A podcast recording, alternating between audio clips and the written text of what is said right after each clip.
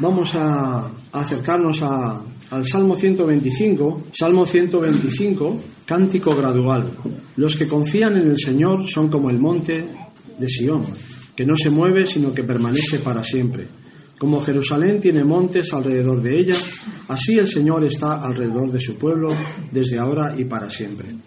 No reposará la vara de la impiedad sobre la heredad de los justos, no sea que extiendan los justos sus manos a la maldad. Haz bien, oh Señor, a los buenos y a los que son rectos en su corazón. Mas a los que se apartan tras sus perversidades, el Señor los llevará con los que hacen maldad. La paz sea sobre Israel. Amén.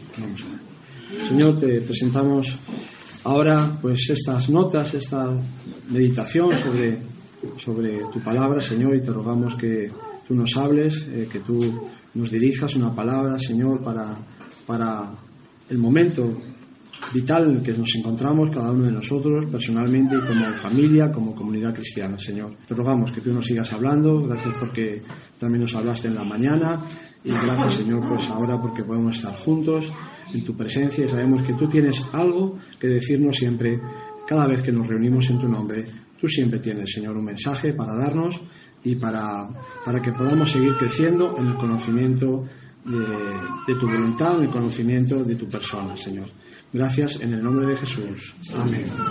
Salmo 125.1. Los que confían en el Señor son como el monte de Sión, que no se mueve, sino que permanece eh, para siempre. El mismo Señor que nos ha liberado en el pasado es el mismo en el que podemos gozarnos hoy confiando en la seguridad presente y en la futura, porque los que confían en el Señor son como el monte de Sión, que no se mueve, no se mueve hoy, sino que permanece para siempre.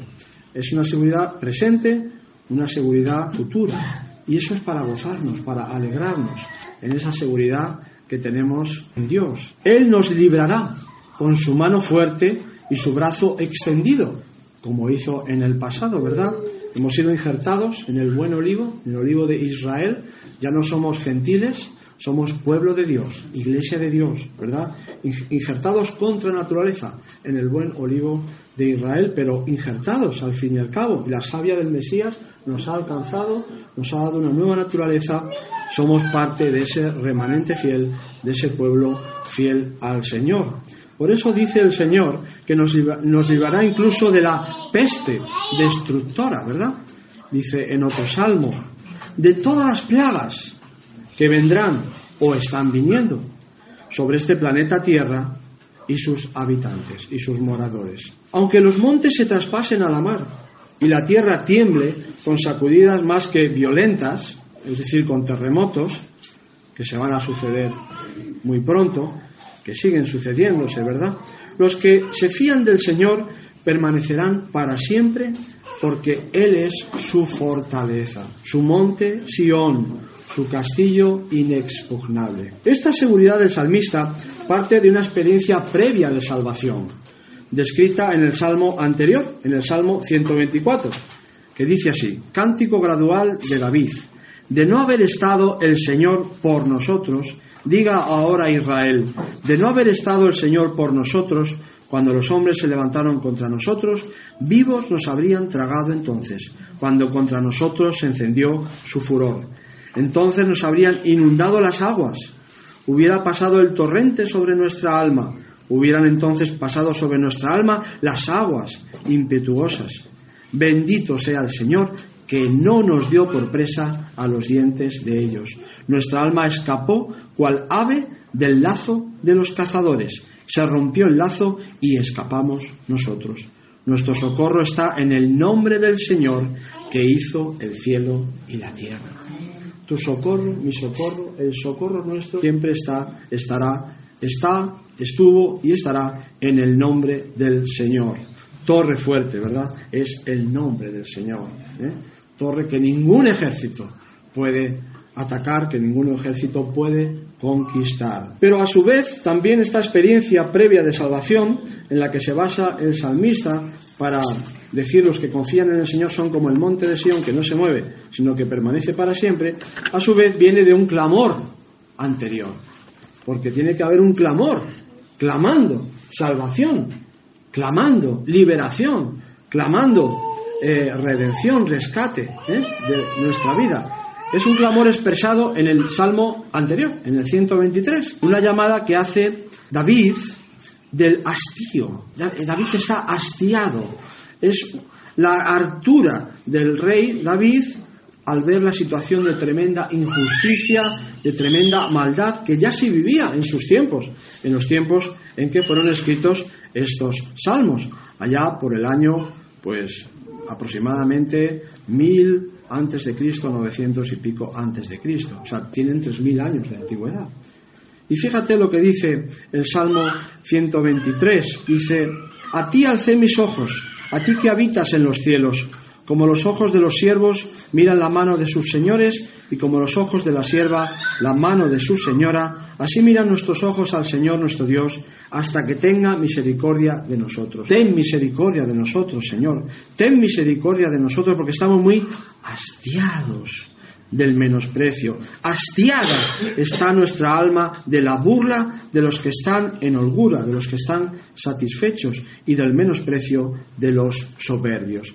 Así que el clamor, ¿verdad?, del príncipe David, del pueblo, era, hartos estamos de la burla de los poderosos, de la burla de los enriquecidos, de los que están satisfechos y viven en holgura, mientras la mayoría, a la mayoría le falta el pan hartos de que las clases dirigentes y los políticos nos traten como si fuéramos ciudadanos, no sé, de tercera, de cuarta, de quinta, yo creo ni como ciudadanos, porque nos engañan constantemente, nos mienten, nos roban, se burlan de nosotros, nos menosprecian, nos tratan como inferiores, ¿verdad?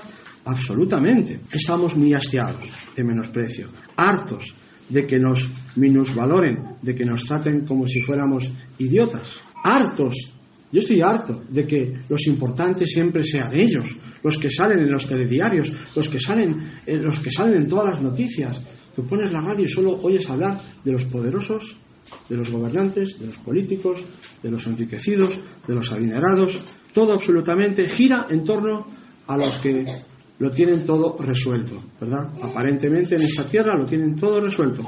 Nunca giran las noticias en torno a los necesitados, a los empobrecidos, a los injusticiados o a la gente normal como tú y como yo, que tenemos que ganarnos el pan, ¿verdad? Todos los días trabajando honradamente y dignamente. No, eso, esos no tienen cabida en ningún telediario. ¿No os habéis dado cuenta del engaño?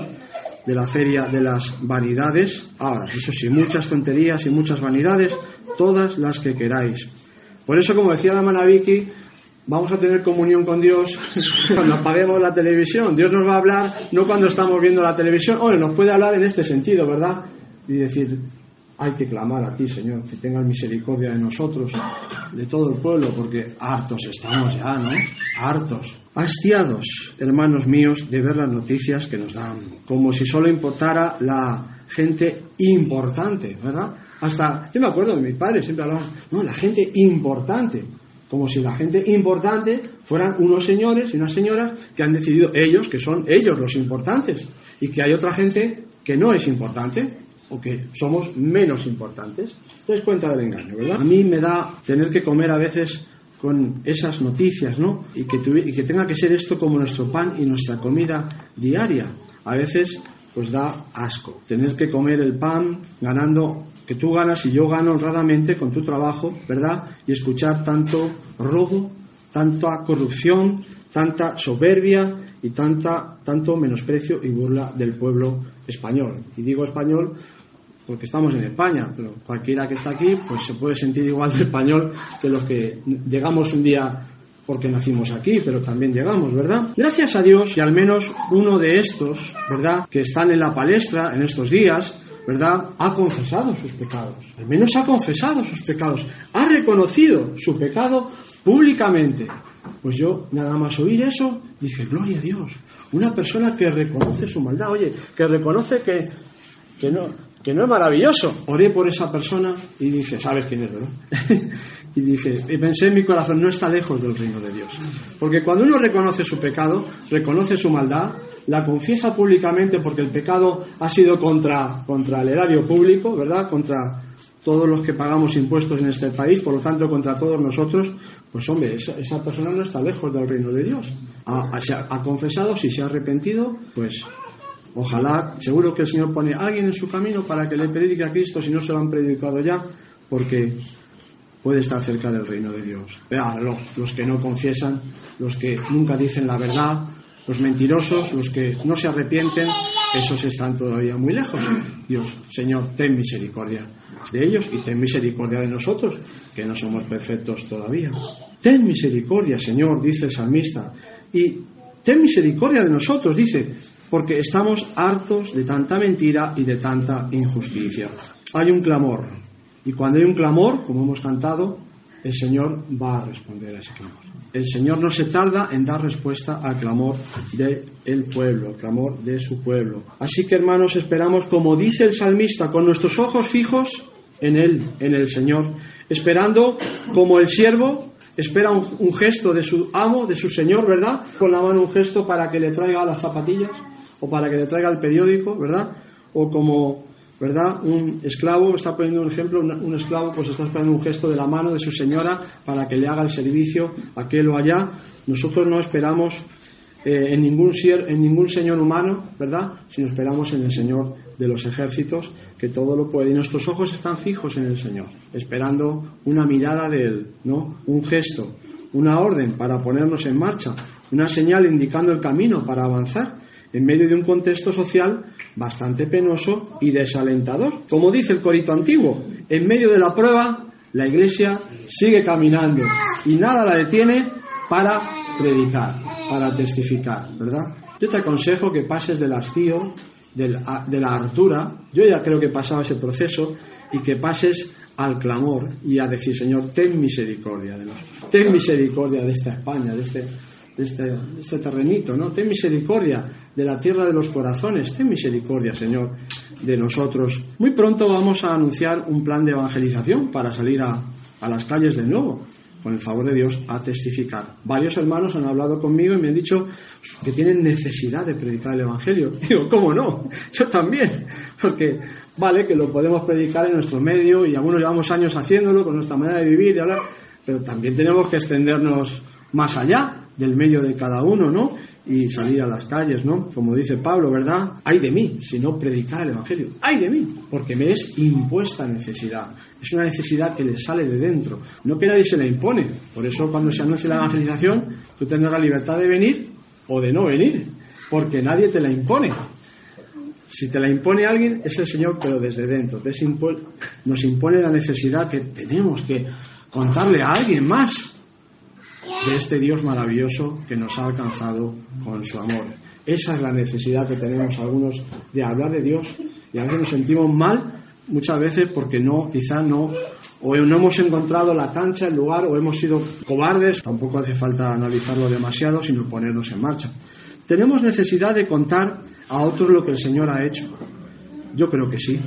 Tenemos necesidad de contarle a otros lo que el Señor ha hecho, lo que está haciendo y lo que va a hacer porque además lo tenemos revelado en las Escrituras. Tenemos necesidad de alabar al Señor con alegría y de gozarnos y de regocijarnos en su salvación, es decir, en su Jesús, en su Jehová, porque Jehová y Jesús es la misma persona.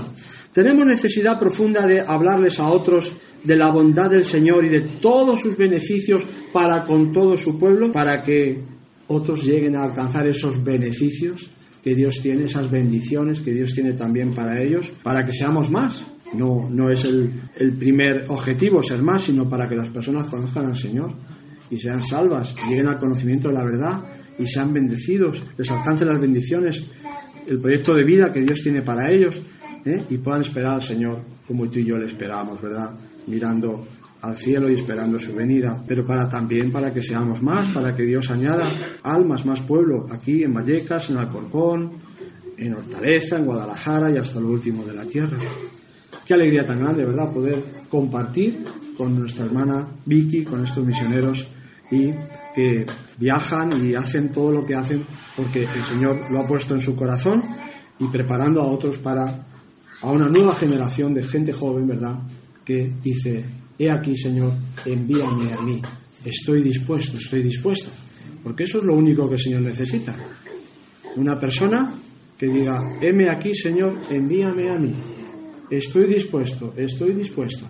Luego ya el Señor te envía, pues donde Él quiere enviar. Necesitamos saber, hermanos, que nada ni nadie nos va a mover del lugar firme donde estamos, sino que en el Señor permaneceremos para siempre, que en su venida estaremos en pie con la cabeza levantada. Pero antes tenemos necesidad de experimentar la misericordia del Señor siendo nuestra fortaleza, nuestro monte Sion. Necesitamos que el Señor nos abra bien los ojos para que veamos los montes de protección que Él tiene alrededor nuestro, para que también, si hay temores, salgan avergonzados. Salmo 125 y versículos 1 y 2. Los que confían en el Señor, los que se fían de Él, ¿verdad?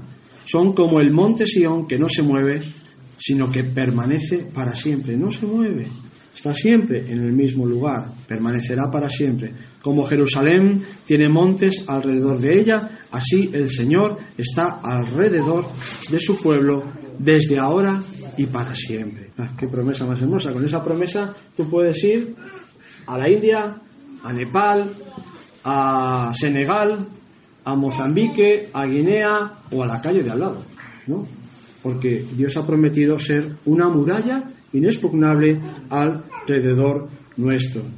También necesitamos hacer memoria y recordar que desde el día, desde el día en que comenzamos a confiar en el Señor, a caminar con Él, Él ha estado siempre con nosotros y siempre ha sido nuestro escudo, acampando alrededor nuestro, enviando ángeles. Haz memoria de que siempre el Señor ha estado a tu lado. Puedes fiarte de Él, porque le hemos temido le hemos obedecido, aunque ciertamente nuestra obediencia no sea todavía perfecta, estamos en el buen camino, siguiendo a Jesús, lo lograremos. El que no se mueve y se mantiene, y mantiene su comunión con el Señor y la acrecienta, sabe, conoce, le conoce, recibe seguridad, experimenta que la vigilancia del Señor está sobre los justos desde ahora y para siempre, que Él nunca deja de vigilar.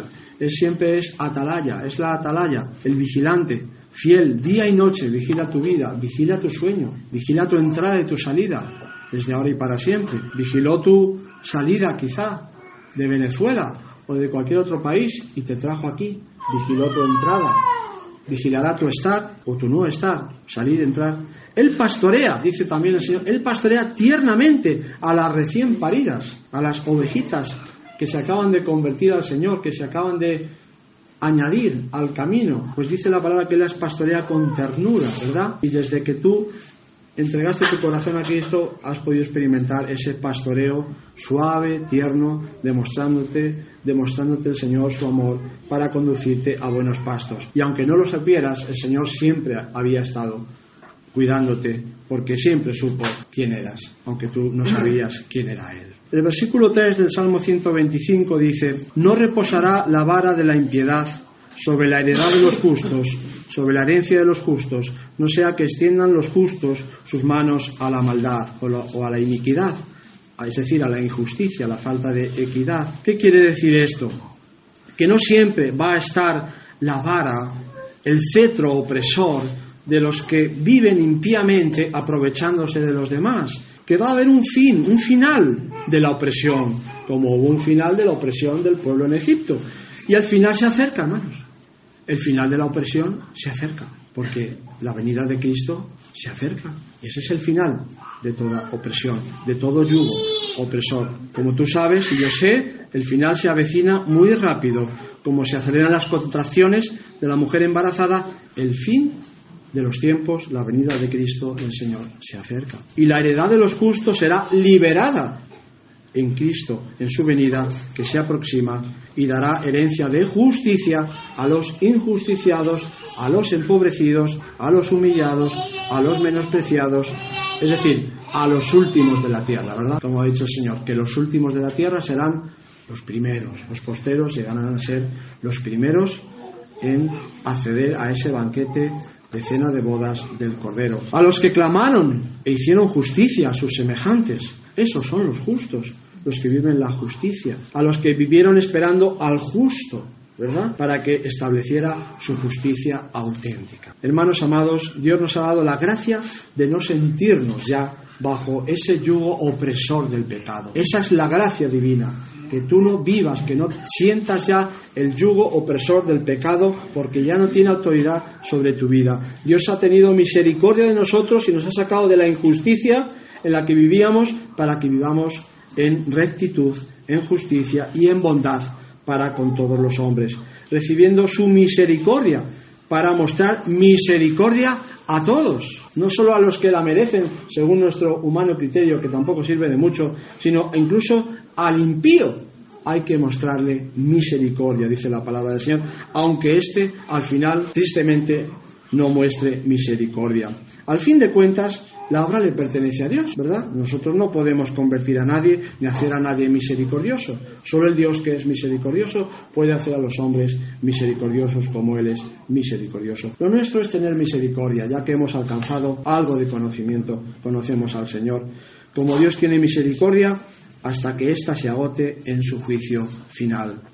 Como termina la carta escrita por el apóstol Judá, ¿verdad? O Judas, hermano de Santiago y por lo tanto hermano de nuestro Señor Jesucristo. En esa carta, los versículos 20 y 23, dice, pero vosotros, amados, edificándoos sobre vuestra santísima fe. ¿Tú valoras la fe que te ha sido dada como santísima, como algo superlativo, como lo más superlativo que tú tienes que cuidar? Tu santísima fe, tu, tu, santísima confianza en el Señor, tu santísima obediencia al Señor, es más que santa, es santísima. Una forma de hablar humana, ¿no? Lo más valioso que tenemos, la fe que nos ha sido dada una vez a los santos. Por lo tanto, lo que más tenemos de valorar y cuidar y apartar, que no se nos corrompa, que no se nos pierda la sal, que no se nos pierda el sabor, ¿verdad? Orando en el Espíritu Santo. Ay, si oráramos en el Espíritu Santo, ¿cómo valoraríamos esa santísima fe? Yo oro al Señor para que nuestras oraciones, los lunes, sobre todo los lunes que hay mucha oración y los miércoles también. Bueno, los viernes no sé, pues yo estoy en Hortaleza, pero que son los cultos de mayor oración aquí en Ebenecer. Yo oro porque cada hermano, cada hermana, yo no juzgo a nadie, pero yo mismo, el que se levante a orar, ore en el Espíritu Santo.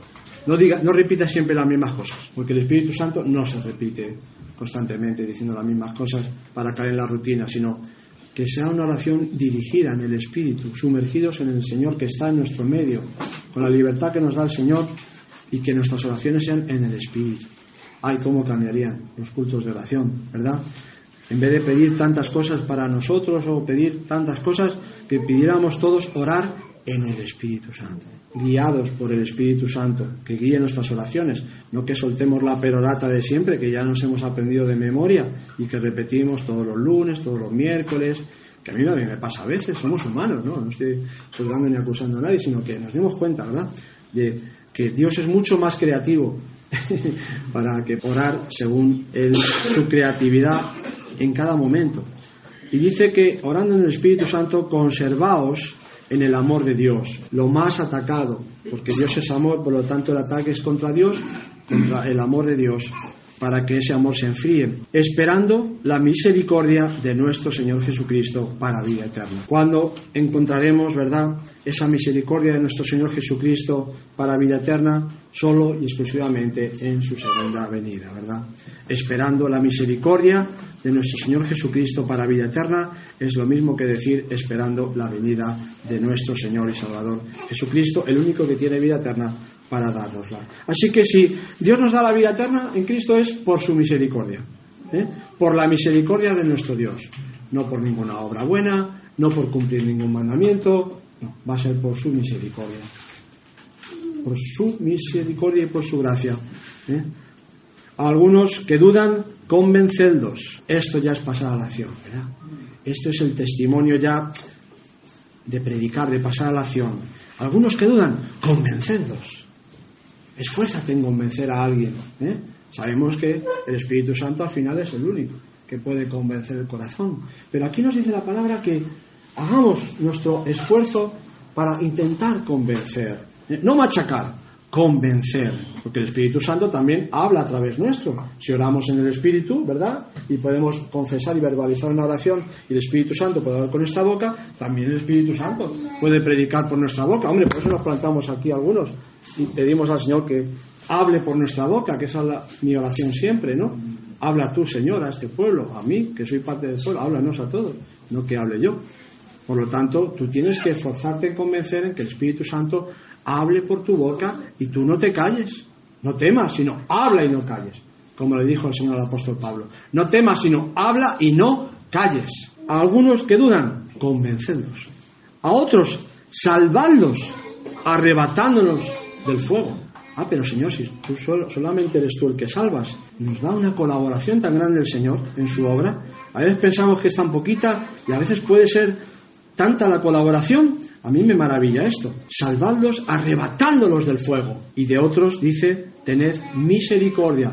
Misericordia siempre, absolutamente, de todo ser humano, por muy impío o muy impía que sea a nuestro juicio, ¿verdad? Tened misericordia con temor, desechando aún la ropa contaminada por su carne. Y aquellos que, después de muchas oportunidades para arrepentimiento, pues han llegado a a traspasar esa línea donde ya no es posible humanamente el arrepentimiento. Pues dice el Señor, nosotros no juzgamos eso, solo Dios puede juzgarlo y nada más.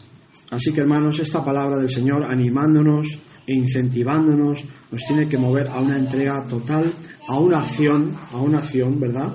Poderosa y eficaz, enérgica y tierna a la vez. Firme, pero tierna, dulce y amorosa a la vez. ¿eh? Misericordiosa, pero acción, en el sentido que sea, dirigido siempre por el Espíritu que es el Señor. Estas palabras de parte de Dios nos tienen que mover a un compromiso. Salmo 125, versículos 4 y 5. Haz bien, Señor, a los buenos y a los que son rectos en su corazón. Mas a los que se apartan tras sus perversidades, el Señor los llevará con los que hacen iniquidad. Ahí ya cada uno tiene que tomar su decisión, ¿verdad?